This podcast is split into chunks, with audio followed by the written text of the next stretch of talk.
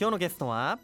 宇都宮を舞台にした漫画ストロベリーキャニオンの作者漫画家の作田博美さんです。よろしくお願いします。よろしくお願いします。作田博美です。今日はお越しいただきありがとうございます。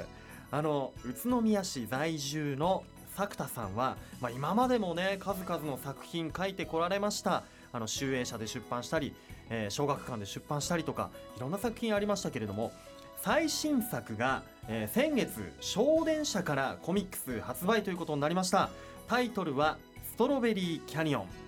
こちら宇都宮を舞台に繰り広げられる青春ラブコメディなんですよね。じゃあ一体どんなストーリーなのか作田さんから教えていただけますか？はい、えーと、ボルダリングが縁で出会った幼なじみ3人組の高校生が恋や進路に悩みつつ成長しながらまっすぐ未来を見つめていこうというストーリーです。はい。僕も読ませていただきました。幼なじみのね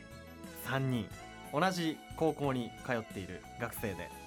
えー、女の子がみおちゃん。みおちゃんはいちご農家の娘さんであのー、メンタルが、あのー、柔らかい。豆腐メンタル、はい、豆腐メンタルで、はい、えー、前髪パッツンのロングヘアの女の子、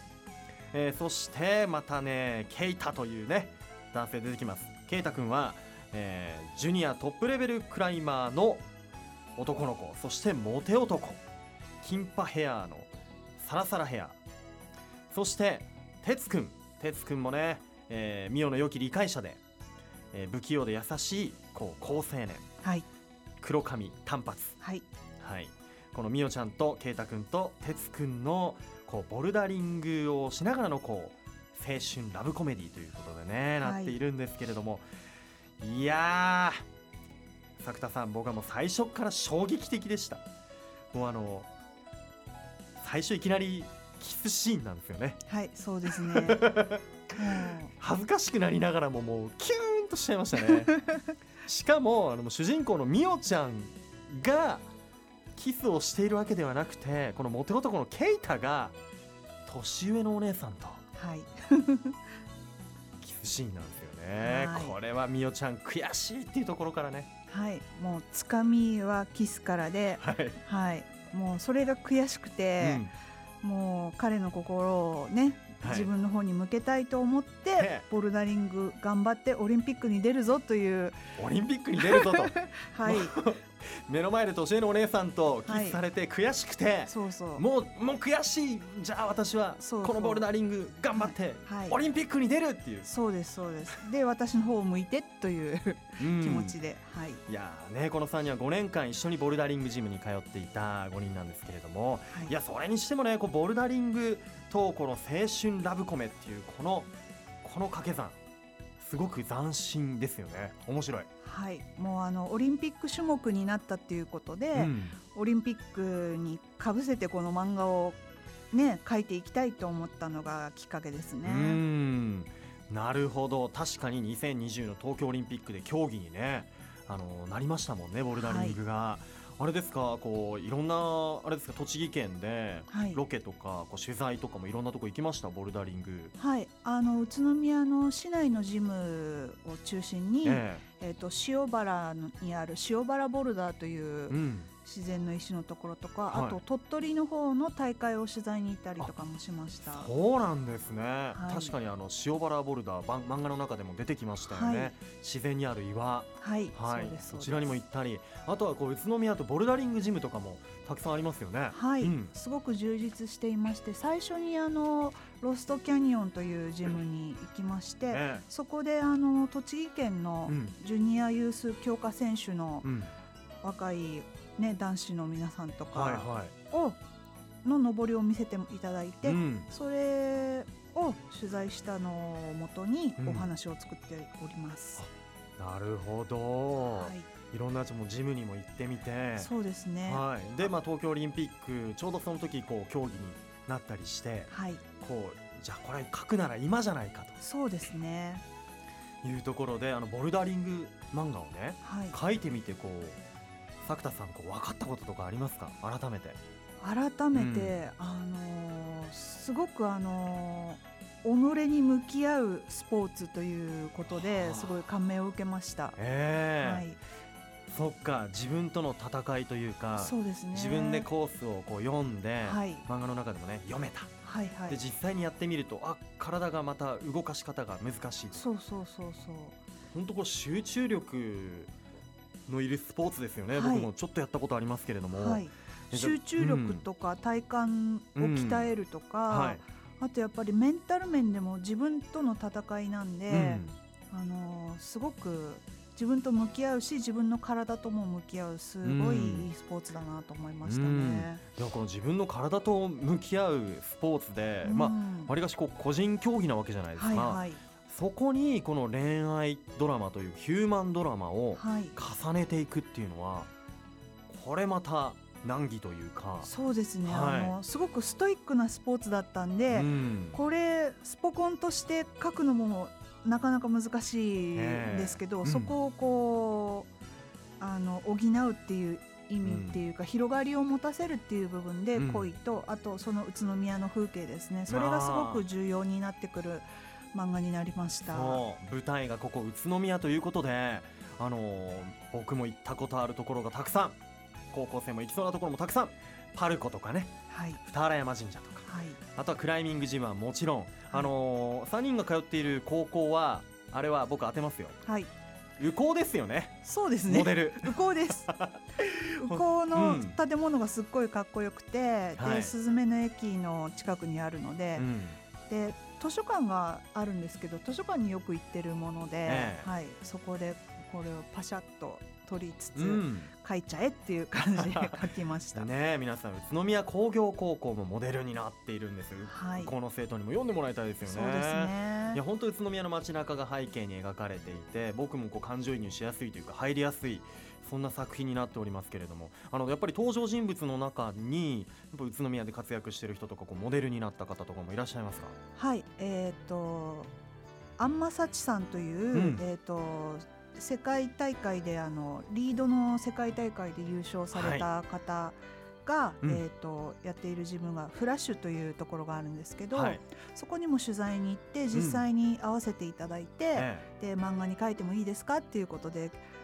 OK っていうことで。協力。で、はい、協力していただきました。じゃあみおちゃんのモデルにもなってたりするわけなんですよね、みおちゃんのモデル、うん、あではないの？あんまさちさんって男の方なんですよ。ごめんなさいごめんなさい、うんうん、じゃあ圭太君だったりっていうね、そうですね。はい、えー、あとまあ楢崎選手とかもいるし、そうなんですよ、えー、楢崎兄弟がいるっていうのが、今現役の世界ね、世界で一番活躍してるクライマーさんが、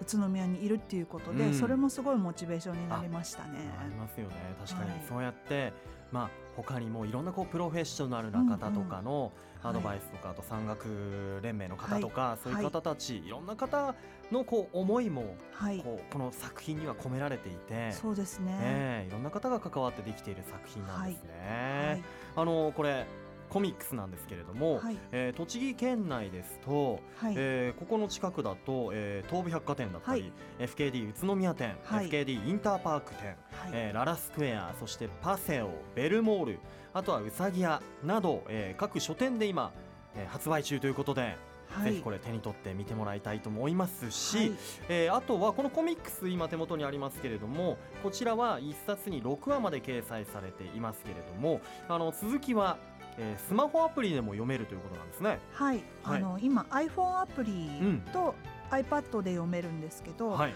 その他には、えーと、小電車さんのホームページの方で試し読みができるようになりました。はい。まあ、ぜひじゃあ小電車さんのホームページ、はい、または、えー、漫画ジャムで、えー、検索してアプリをダウンロードして皆さん読んでみてください、よろしくお願いします、はい、作田さんそれでは後半もお話聞かせていただきたいと思います、はい、一旦ここでブレイクしましょうさあ改めまして愉快な雑談。今日のゲストは宇都宮を舞台にした漫画ストロベリーキャニオンの作者漫画家作田博美さんです。よろしくお願いします。よろしくお願いします。夢と恋とボルダリング、えー、高校生3人が紡ぐクライミングラブストーリーストロベリーキャニオン。もう僕も胸キュンしまくりあの男子が読んでもかなり胸キュンしますね。あよかったです。それでいてもう壁に登りたくなるしかもこう名言が結構散りばめられていて、はい、あのクライミングの勉強ももちろんボルダリングってこういうスポーツなんだっていうのも分かるし、うん。うん、あとやっぱこう影響を受けますよね、あの名言がありました。僕あの 今生まれたみたいな気持ちでこの試合の4分間を生きようよっていう、はい、この言葉、はい、ごめんなさいちょっと咳き込んじゃいましたけども、はい、すごくこれ感銘受けましたね。そうですね。もう本当に今に集中して、うん、自分に向き合ってというところにすごく感動するんですよ。上り、うん、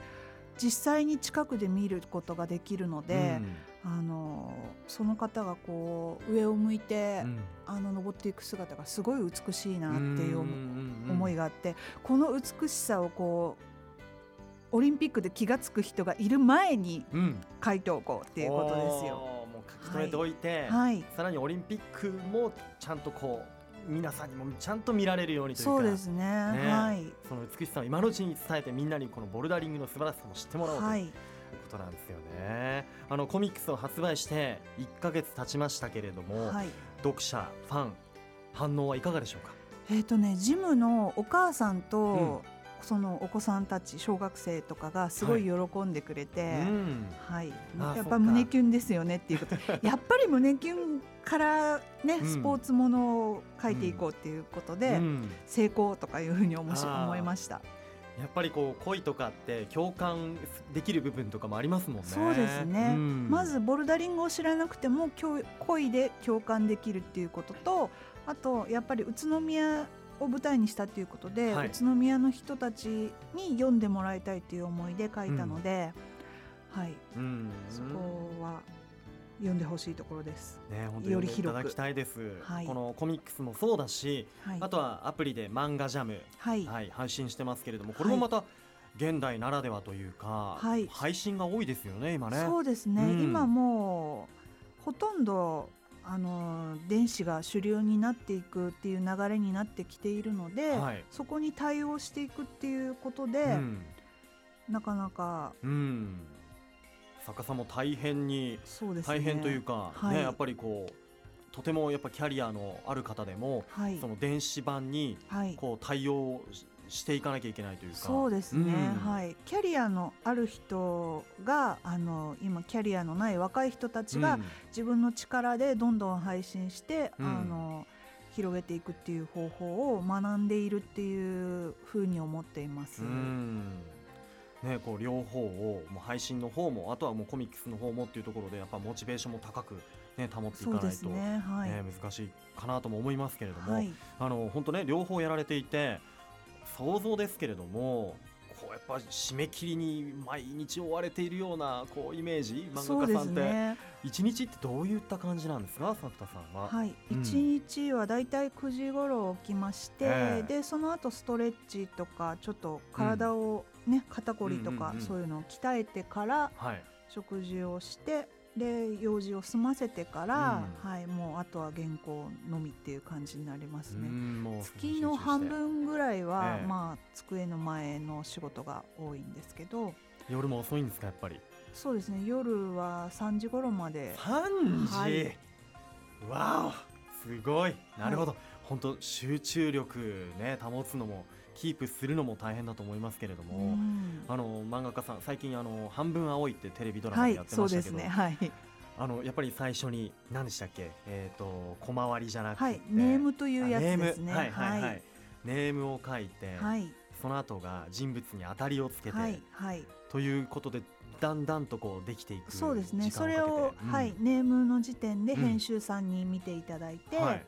で修正する部分を直してから下絵に入ります。はあ、その編集さんとか、はい、えー、あとアシスタントの方っていうのは、はい、宇都宮にいるわけじゃないですもんね。そうですね。うん、今はもうあの電子の方であのパソコンを使って書いているので、はいうん、でまあ、データのやり取りということで全国どこにいてもできるということでアシスタントさんは今長野にいる方にお願いして。長野にいらっしゃるんですか、はい、あじゃあもうオンラインでやり取りをしてで徐々に、はい、あすごく現代的ですね。そうですね、えー、だからこう宇都宮でもこうじっくりと漫画作りに、はい。えー、専念できるというところもあるんでしょうけれどもやはりご家族の皆さんも応援してくれたりそうですね。はい、うん、もう締め切りがギリギリの時にはもうお任せっていう感じで ご飯作ってもらったりとか、うん、やっぱサポートもあって、はい、そうですね。あのそもそも作田さんが漫画家になろうと思ったのはいつ頃でこうきっかけとかっていかがなんでしょうか、えーと、高校生の時に、えー、あの卒業間近ですね。17歳の時にデビュー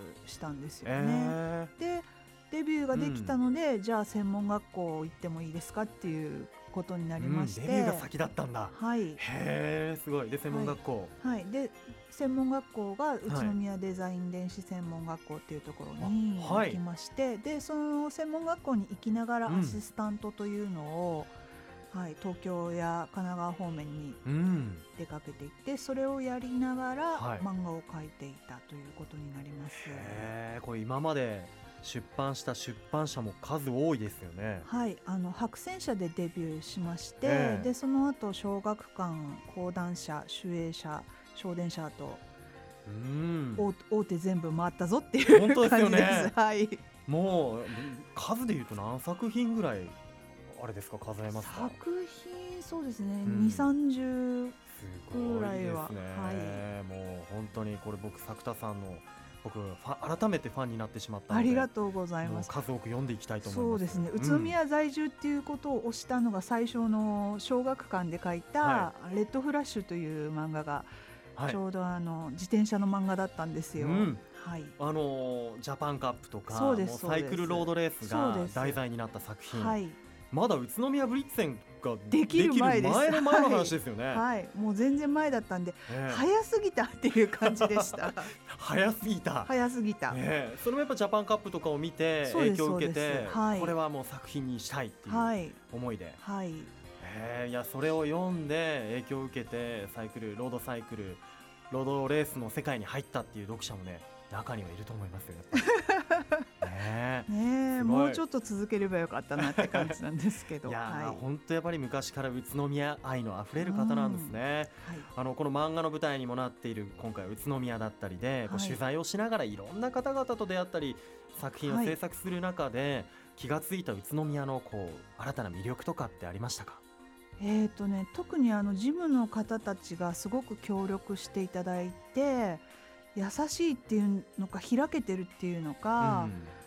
あのみんなで一緒にやっていこうよっていうことで、うん、協力してもらうのとあと本屋さんを私営業して回ったんですよ、はい、こういう漫画を描いてるんですけど、ね、はい、それをこう入荷していただけませんかというお願いして、うん、すごく皆さん快くはいじゃあ入荷しますということで、